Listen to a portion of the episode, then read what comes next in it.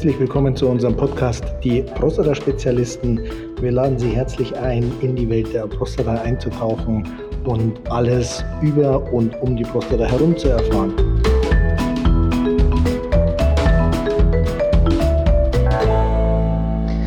Herzlich willkommen zu einer neuen Folge der Prostata-Spezialisten und heute will ich in dem Podcast auf eine E-Mail antworten, die mich über den Podcast erreicht hat, und zwar zu der Folge, wie finde ich den richtigen Arzt? Der Name des Betroffenen, der mir geschrieben hat und der Ort, wo er herkommt, habe ich äh, bewusst geändert, ähm, auch auf Bitten des äh, Betroffenen hin, sodass da keine Rückschlüsse möglich sind. Herr Müller, wie gesagt, der Name ist verändert, schreibt, Hallo, ich habe als Betroffener, 60 Jahre alt, euren großartigen Podcast gefunden. Herzlichen Dank für die vielen interessanten Informationen. Diese kann kein Urologe in der Sprechstunde liefern. Und das ist für mich der Punkt. Leider werde ich hier von meinem Urologen ziemlich alleine gelassen. Es war im November 2021 der Meinung, bei mir eine BPH erkannt zu haben. Die Behandlung erfolgte mit Alpha-Blockern ohne jede Verbesserung bis April. Obwohl sich das Miktionsproblem sehr schnell verstärkte, bis nahezu zum Harnverhalt und burgunderfarbenem Urin, hielt er bis zum Schluss an der BPH fest. Das ging so weit, dass ich Anfang Mai vom Rezeptionsbesen, Klammer auf, vom Podcast übernommen, weil das passt, Klammer zu, mit Harnverhalt zum Notarzt verwiesen wurde, Klammer auf, keinen freien Termin und Anfang Juni ist ja ohnehin der nächste, die nächste Untersuchung, Klammer zu. Nur auf Intervention meines Hausarztes konnte ich mich doch noch vorstellen und bekam eine Überweisung zur TURB. Diese wurde Mitte Mai durchgeführt. Das Ergebnis der Untersuchung bzw. des Resektates, duktales Adenokarzinom, Gleason 4 plus 5. Ganz toll. Aber auch jetzt wenig Aufklärung, Risikoeinschätzung, Prognose oder wenigstens ein Zeitfenster durch meinen Urologen. Termine für MRT im weiteren Umkreis in frühestens zwei bis drei Monaten. Keine andere, kein anderer Urologe im weiteren Umkreis ähm, nimmt neue Patienten auf. Im Gegenteil, diese kommen zu meinem Urologen. Das erklärt unter anderem auch Sprech, lange Sprechstunde Wartezeiten von deutlich über einer Stunde trotz hoher Taktung. Ich stehe nun mit meiner Diagnose da, habe keine Ahnung, wie es weitergeht, höre den Podcast, wie finde ich den richtigen Arzt und überlege, auf welchem Planeten der wohl spielt. Viele Grüße.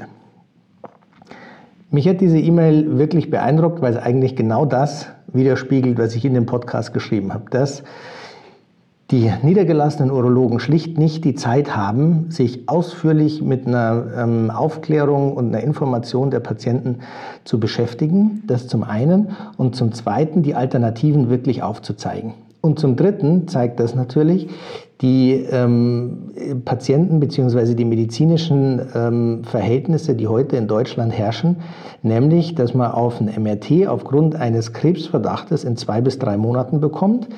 Ähm, und dass es dann natürlich umso schwieriger ist, äh, den richtigen Arzt zu finden, wie ich es in dieser Folge propagiert habe. Aber genau das war auch Sinn und Zweck dieses Podcasts, nämlich explizit darauf hinzuweisen, dass es heute nicht einfach ist, äh, einen Arzt zu finden, der zu einem passt.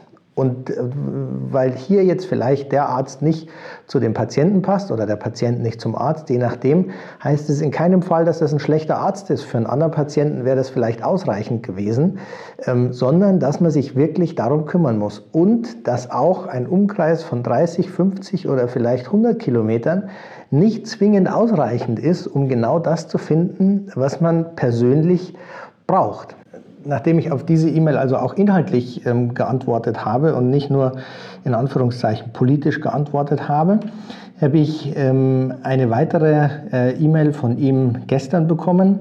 Und da schreibt der Betroffene, sehr geehrter Herr Dr. Meyer, nachdem ich auf mein Feedback zum Podcast Wie finde ich den richtigen Arzt von Ihnen eine umfassende und kompetente Antwort erhalten habe, möchte ich mich erneut an Sie wenden. Ich hoffe, ich stehle Ihnen nicht zu viel Ihrer Zeit.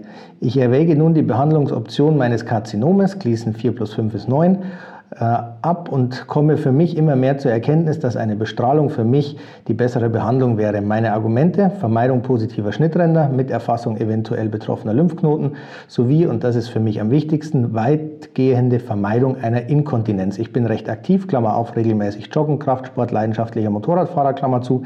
Und eine Inkontinenz kann ich absolut nicht gebrauchen. Ich bin froh, dass nach meiner Tour jetzt ähm, nach vier Wochen langsam wieder Normalität einkehrt. Das Problem, sämtliche Ärzte, mein Urologe, der Turbarzt, zwei Ärzte der äh, Unikliniken in unmittelbarer Umgebung raten von einer Bestrahlung ab, leider ohne Begründung. Einfach mit dem Argument, dass in meinem Fall die Prostatektomie die beste Behandlung wäre. Ich habe mittlerweile den Verdacht, dass Urologen grundsätzlich mit einer Bestrahlung nichts anfangen können. Das klingt im Podcast die Bestrahlung des Prostatakarzinoms ganz anders. Ich würde mich freuen, wenn Sie mir Ihren Standpunkt zum Thema Bestrahlung erläutern könnten. Irgendwie brauche ich mehr Argumente. Ich werde daher auch bei Herrn Dr. Steffen Henjes zum Thema anfragen. Ähm, Anmerkung von mir. Herr Dr. Steffen Henjes hat mit uns zusammen den Podcast zur Bestrahlung des Prostatakarzinoms gemacht und da soll also wohl ähm, Kontakt hergestellt werden.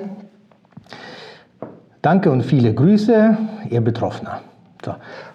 Auch diese Frage haben wir im Prinzip in dem Podcast viele Therapien, welche ist die richtige für mich, ähm, beantwortet. Und genau das ist jetzt auch äh, in diesem Fall aufgetreten, so wie wir es damals prophezeit haben.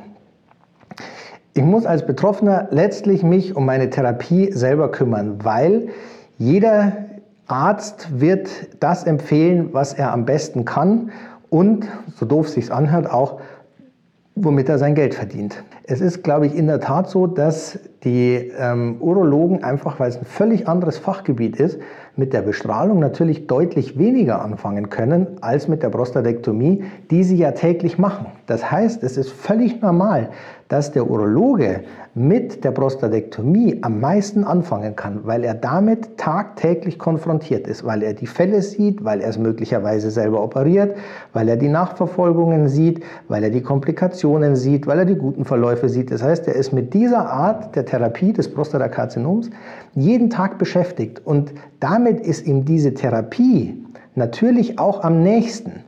Umgekehrt, wenn man jetzt zum Strahlentherapeuten geht und sagt, ich habe ein Prostatakarzinom, das und das, ich habe die Bilder mitgebracht, Gleason Score ist da, dann ist es natürlich so, dass der Strahlentherapeut, der die Bestrahlung des Prostatakarzinoms jeden Tag macht, dem wird natürlich die Bestrahlung als, äh, vertrautestes, als vertrauteste Therapieoption erscheinen und wird aufgrund der eigenen Erfahrung und des eigenen täglichen Erlebens am ehesten dazu raten, was natürlich auch, und das brauchen wir in der heutigen Zeit nicht mehr wegzudiskutieren, finanzielle Aspekte hat, aber es hat auch einen ganz großen inhaltlichen Punkt, nämlich, dass dir das, was ich jeden Tag mache, mir am nächsten ist, ich die meiste Erfahrung habe, ich die Patienten sehe, ich jeden Tag damit zu tun habe. Das ist mir einfach am vertrautesten. Und wenn das äh, eine ehrlich gemeinte Empfehlung ist, dann glaube ich das, dass die Urologen ganz ehrlich die Prostatektomie als erstes empfehlen, weil sie damit täglich zu tun haben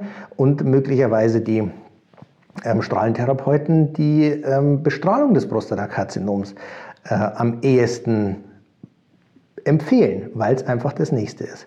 Deshalb auch in diesem Podcast nochmal meine Empfehlung, egal für welche Therapie, und ich würde sogar sagen, auch außerhalb der Prostata, ähm, gehen Sie zu den Kollegen, die diese Therapie machen und hören sich das komplette Für und Wider der Kollegen für diese Therapie an. Weil nur am Ende dieses Prozesses, und das kann dauern, ähm, werden Sie ein gutes Bauchgefühl haben für die Therapie, die für Sie am wichtigsten ist. Das ist zäh und das ist aufwendig, aber ich glaube, es ist extrem wichtig, dass gerade wir Männer für unsere Gesundheit an diesem Punkt eintreten und für uns den Aufwand nicht scheuen, ähm, von einem Arzt zum nächsten zu gehen, von einem Therapeuten zum nächsten zu gehen, uns das anhören, wir rausgehen, innehalten, sagen, wie, wie glaubwürdig fanden wir das, wie gut fanden wir das, wie überzeugend fanden wir das, wie ehrlich hat er über die Risiken, die Nebenwirkungen aufgeklärt und so weiter und so weiter. Und am Ende, wenn Sie zwei, drei, vier Ärzte gehört haben,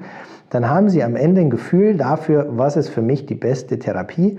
Und da empfehle ich Ihnen, die zu machen, auch wenn vielleicht die Empfehlung von ihrem Urologen oder von ihrem Freund oder von ihrem, ihrer Ehepartnerin oder was weiß ich eine andere ist. Und zwar aus einem ganz einfachen Grund.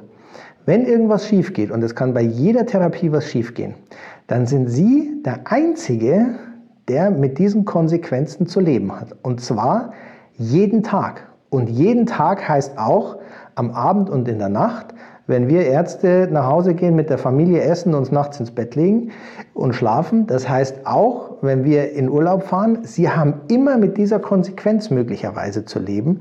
Und deswegen ist es am wichtigsten, dass sie die Therapie machen, die für Sie die richtige erscheint, weil dann auch mögliche Komplikationen einfach am besten ähm, ja, zu handeln sind und man am Ende nicht sagen muss, eigentlich wollte ich es gar nicht, ich habe es nur für dich gemacht oder ich habe es nur gemacht, weil der es mir empfohlen hat und hätte ich mal. Das ist eine Situation, die ganz schwierig auszuhalten ist, gerade wenn es um Langzeitschäden ähm, bei der Geschichte geht.